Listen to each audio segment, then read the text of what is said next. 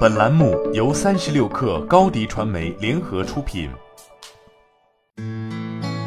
本文来自三十六氪神译局。我们听过很多关于设定目标的故事，但很少有人解释为什么我们一开始就这么痴迷于设定目标。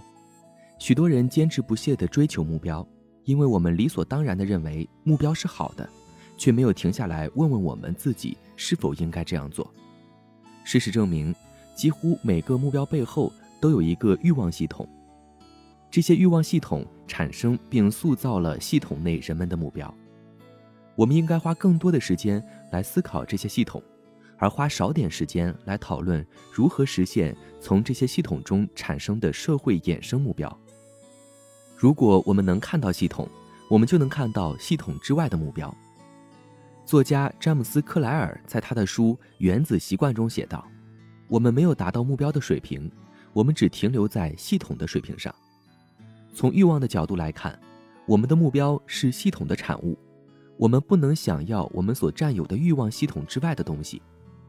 执迷于设定目标是具有误导性的，甚至会适得其反。设定目标不是坏事。”但是，当重点放在如何设定目标，而不是如何选择目标时，目标很容易变成自我鞭挞的工具。目标很容易变成自我鞭笞的工具。设定目标的一些原则包括：不要让目标模糊、宏大或琐碎；确保目标是明智的；让目标具有良好的目标和关键结果；把目标写下来；与他人分享目标。目标设定变得非常复杂。如果有人试着把所有最新的策略都考虑在内，那么他很有可能连一个目标都设定不出来。一个好的目标通常不会受到指责。如果你想跑超级马拉松，那么人们会称赞你的决心；如果你想竞选市政职位，那么你身边的人也会支持你。没有人会质疑你的这些目标。我们想要别人想要的东西，我称之为模仿欲望。这个事实很难被我们察觉。但正因为我们的欲望是他者的欲望，所以我们的目标有可能是错的。首先，我们再看看几个我称之为欲望模仿系统的例子。在这些情况下，人们想要成为某种人的欲望，在很大程度上是受到其他人的欲望或过去的欲望的影响。对于塑造我们的欲望系统，如果没有彻底的诚实，答案是难以琢磨的。通过视觉了解地形是一回事。完全了解它，并能够绘制出地图，以便其他人也知道如何航行是另一回事。我们的内在地形也是如此。当涉及到我们的欲望和塑造他们的系统时，我们不会真正理解他们，除非我们和他们深入交流。我们最紧迫的问题是欲望的问题。我们不可能想要我们从未见过或听过的东西，或者我们生活的世界之外的东西。设定更好的目标需要展望未来。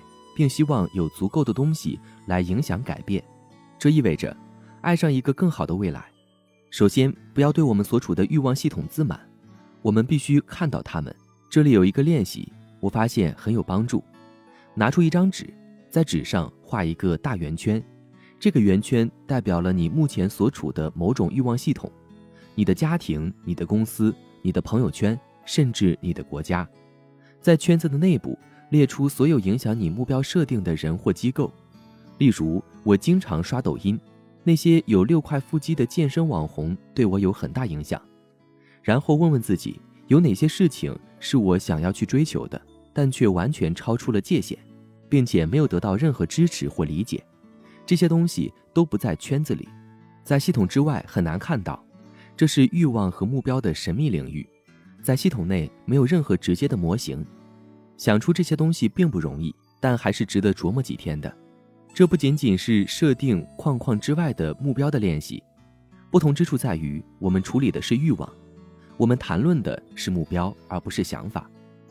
目标与我们想要的东西有关，而不仅仅是我们想要的东西。从众的力量在思想领域是众所周知的，但在欲望领域要强大的多。我们想要别人想要的东西。因为知道别人也在追求和我们一样的东西，会让我们有一种安慰感。没有人想独自跑马拉松，把看不见的变成看得见的，标出你当前欲望世界的界限，你就会获得超越它的能力，或者至少是获得了这种可能性。好了，本期节目就是这样，下期节目我们不见不散。高迪传媒为广大企业提供新媒体短视频代运营服务，商务合作请关注微信公众号“高迪传媒”。